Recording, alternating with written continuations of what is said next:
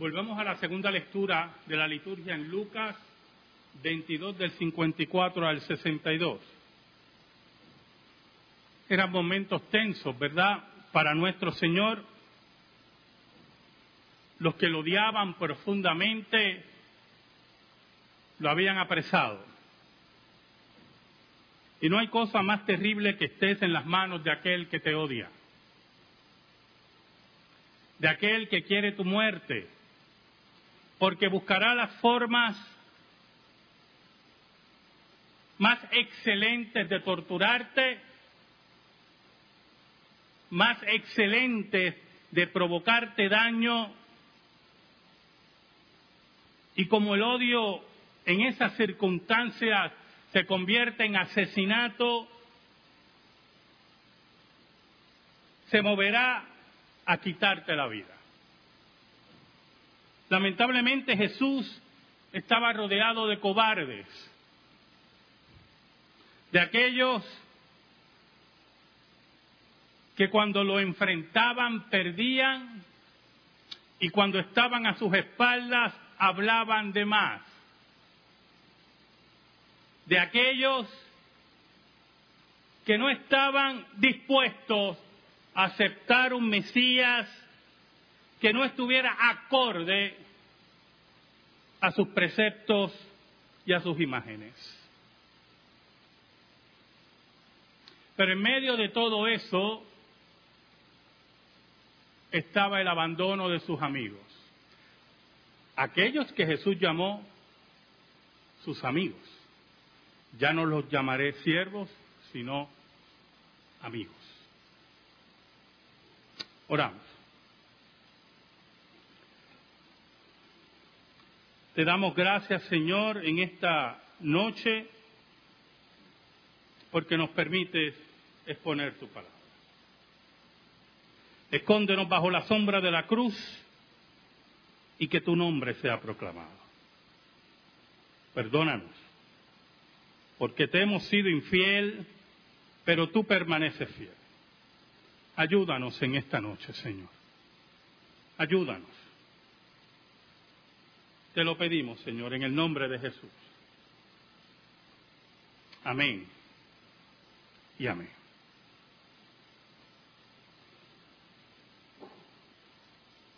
De todos ellos, había un personaje muy particular un hombre muy arrojado, impetuoso,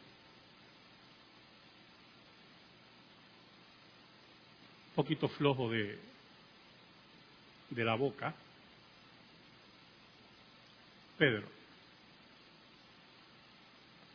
Y aunque todos huyeron, Pedro seguía a Jesús en todo el proceso. es el seguir de aquel que siente por su maestro. Es el seguir también por curiosidad. Esa curiosidad que lo lleva a cuestionar si verdaderamente este es el Mesías, algo va a ocurrir.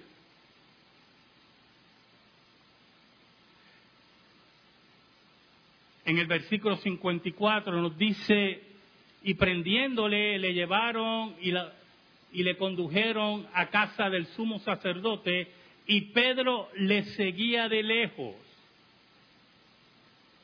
Ese seguimiento con mucho temor, con mucho cuidado, ese seguimiento el cual no quiere que sea identificado con el maestro, pero quiere estar informado de todo lo que ocurre. Es el seguimiento de la duda, pero al mismo tiempo de la experiencia de haber vivido tres años y medio con Jesús, de estar en su ministerio público, de ver eventos increíbles. Por lo tanto, es un abandono cuidadoso, pensado, interesante para un hombre como Pedro, que no pensaba mucho las cosas. Que si veía a Jesús caminar sobre el mar, él también quería caminar sobre el mar. Que si venían a arrestar a Jesús, él sacaba la espada y golpeaba a cualquiera.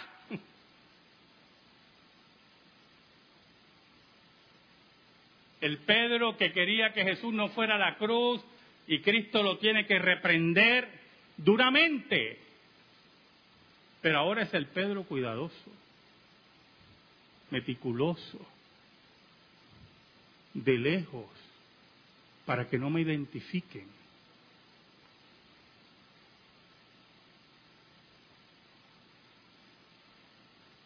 El Pedro que olvidó la profecía que le dijo Jesús.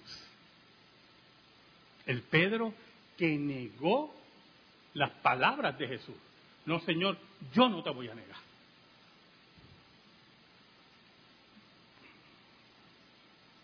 Allí el maestro frente al inútil Sanedrín, siendo juzgado, y Pedro lo seguía de lejos.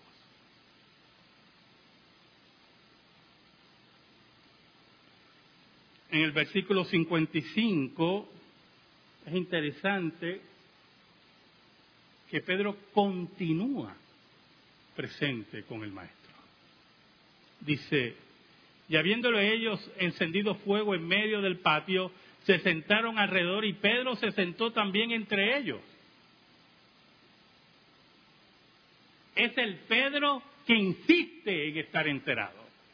Es el Pedro que olvida las palabras de Jesús.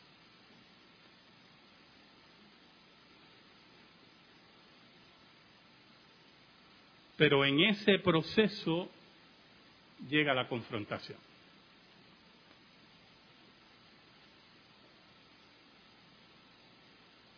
Versículos 56 y 57 dice, pero una criada al verles sentado al fuego se fijó en él y dijo, también estaba, este estaba con él. Y el versículo siguiente, pero él lo negó diciendo, mujer, no lo conozco.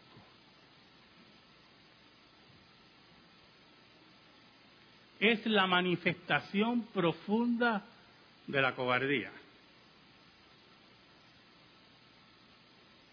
Es el Pedro decidido a enterarse, pero no el Pedro decidido a morir.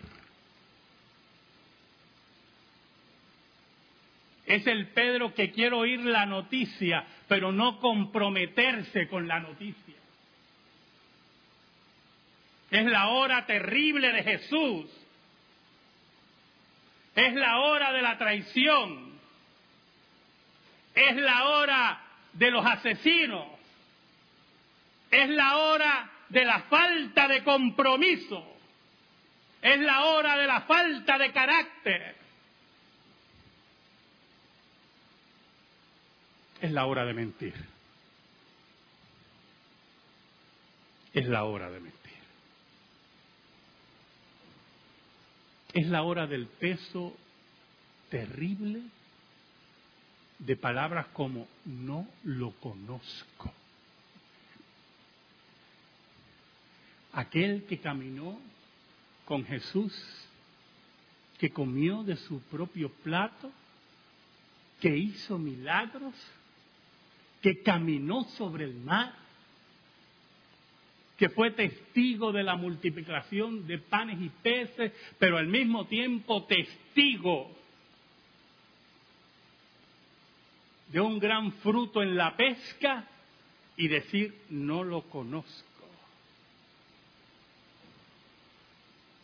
El versículo 58 dice, un poco después viéndole otro dijo, tú también eres de ellos. Y Pedro dijo, hombre, no lo soy. Ya no es que no lo conozco, es que tampoco no soy de ellos. No pertenezco a su grupo, no sigo sus prácticas, no me importa su mensaje. Es el Pedro que se desliga no solamente de seguir a Jesús, sino también de su mensaje. Era profundo el pecado de Pedro.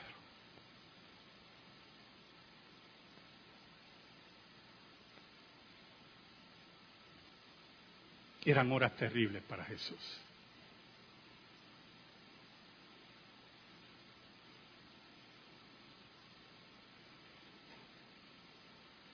Eran horas de profunda traición.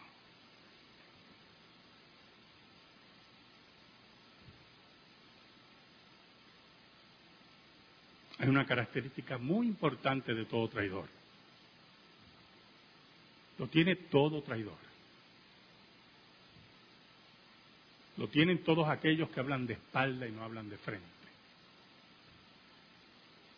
Son cobardes. Y ahí estaba Pedro acobardado. Y como un cobarde, diciendo que no conocía a Jesús y no conocía su doctrina.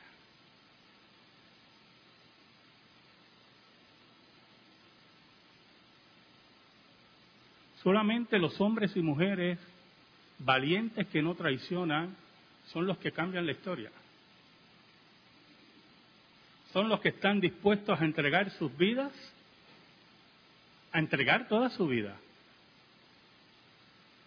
por lo que creen. Esos cambian la historia. El Gólgota es el viraje de Dios en la historia.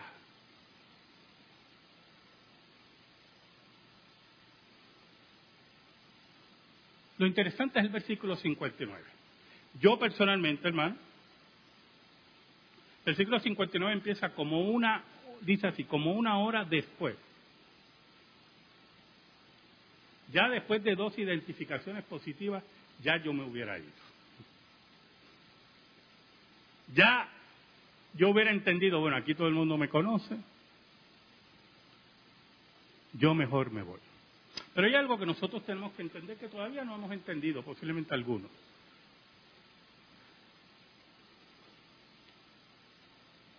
Dios es el que dicta la historia. Dios es el que dicta los hechos. Dios es el que dicta nuestras obras. Y Pedro no se iba a ir porque había una profecía que cumplir. Y no importaba el estado de ánimo de Pedro, su traición, su cobardía, su falta de carácter. Pedro no se iba a ir. Posiblemente pasaba por su mente, como buenos pecadores orgullosos que somos, posiblemente pensó, si me voy ahora, van a decir, ¿lo ve?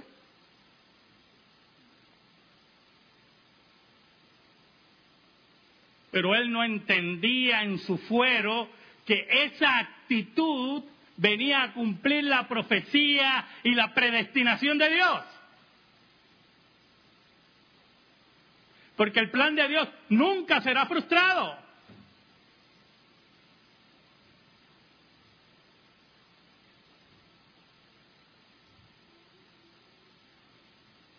El versículo 59 dice, y como una hora después otro afirmaba diciendo, verdaderamente también este estaba con él porque es Galileo. Y entonces añade algo interesante. No solamente lo identifica el primero que tú seguías a Jesús. No solamente lo identifica el segundo que tú creías como Jesús. El tercero lo identifica Tú eres de esa banda de Galileos.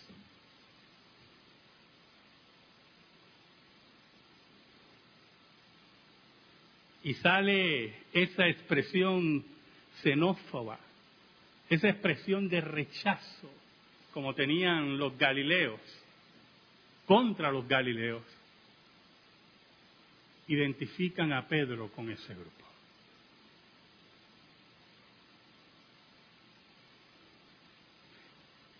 Otros evangelios nos dicen que con juramento dijo que no conocía a Jesús.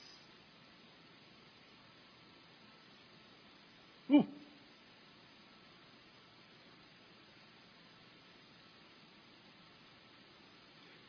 Versículo 60 dice, y Pedro dijo, hombre, no sé lo que dices. Y enseguida, mientras él todavía hablaba, Pedro seguía argumentando, así era Pedro, seguía hablando de más,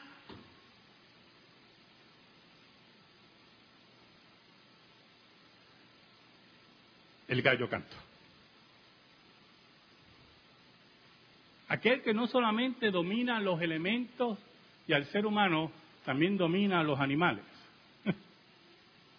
que tiene control del ambiente, que tiene el control de los hechos del hombre, que tiene control de todo lo creado. Aquel que no se equivoca, aquel que no puede ser tomado por sorpresa. Lucas nos dice que el gallo cantó.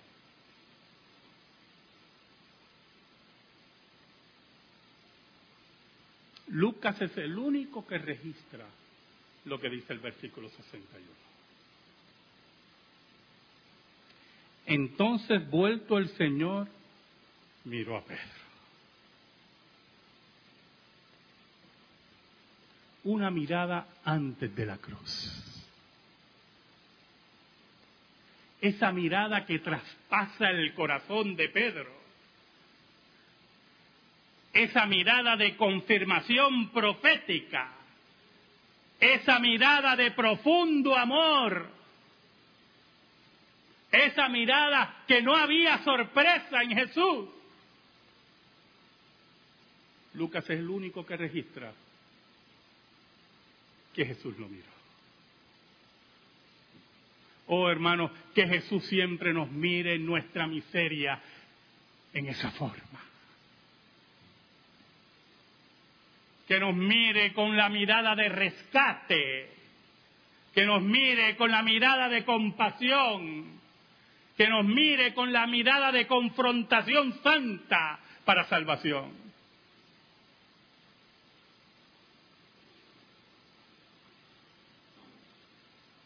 Interesante es la segunda parte. Y Pedro se acordó de la palabra del Señor que le había dicho antes que el gallo cante, me negarás tres veces. Pedro se lo había olvidado. Pedro solamente quería información. Pedro seguía de lejos al maestro. Pedro estaba cobardado. Pedro lo negaba con juramento. Pedro estaba hundido en su rechazo y en su pecado en estas últimas horas. Todo era terrible en esas últimas horas. Jesús en las manos de sus asesinos, sus discípulos abandonados y uno de ellos negándolo con juramento. Y en medio de todo eso está la mirada de Jesús. La mirada que confronta a Pedro. La mirada que lo hace recordar las palabras del Maestro.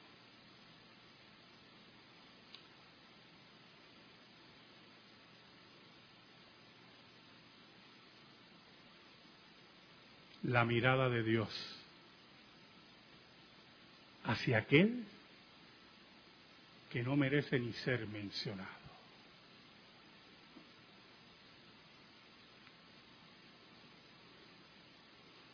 El versículo 62 nos dice, y Pedro saliendo fuera lloró amargamente.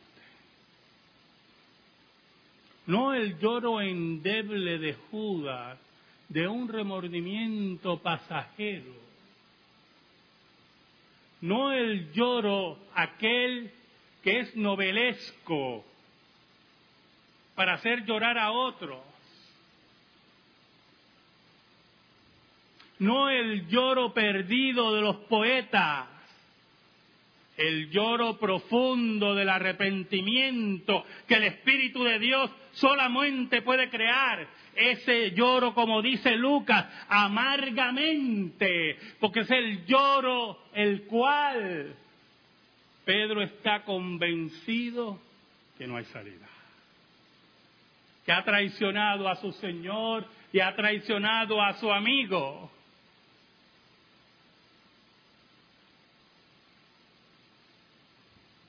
Solamente hay un problema. Que aunque tú creas que no hay salida,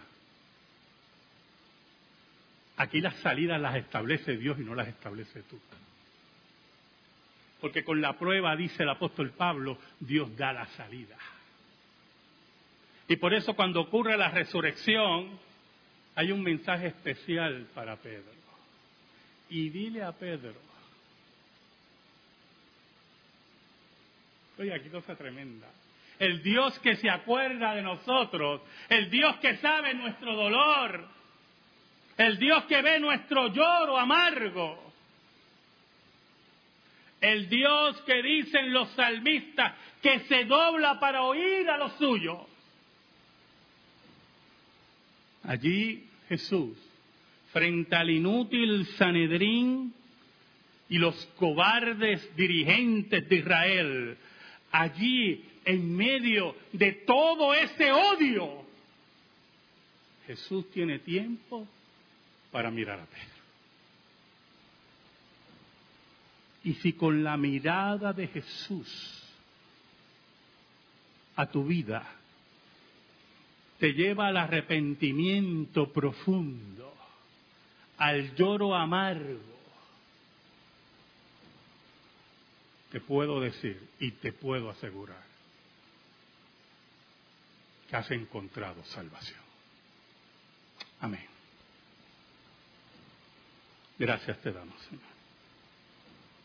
Y te pedimos, Señor, en esta hora, en el nombre de Jesús, que tu palabra sea sembrada en nuestra vida. En el nombre de Jesús. Amén. Y amén. Estamos en silencio, hermano.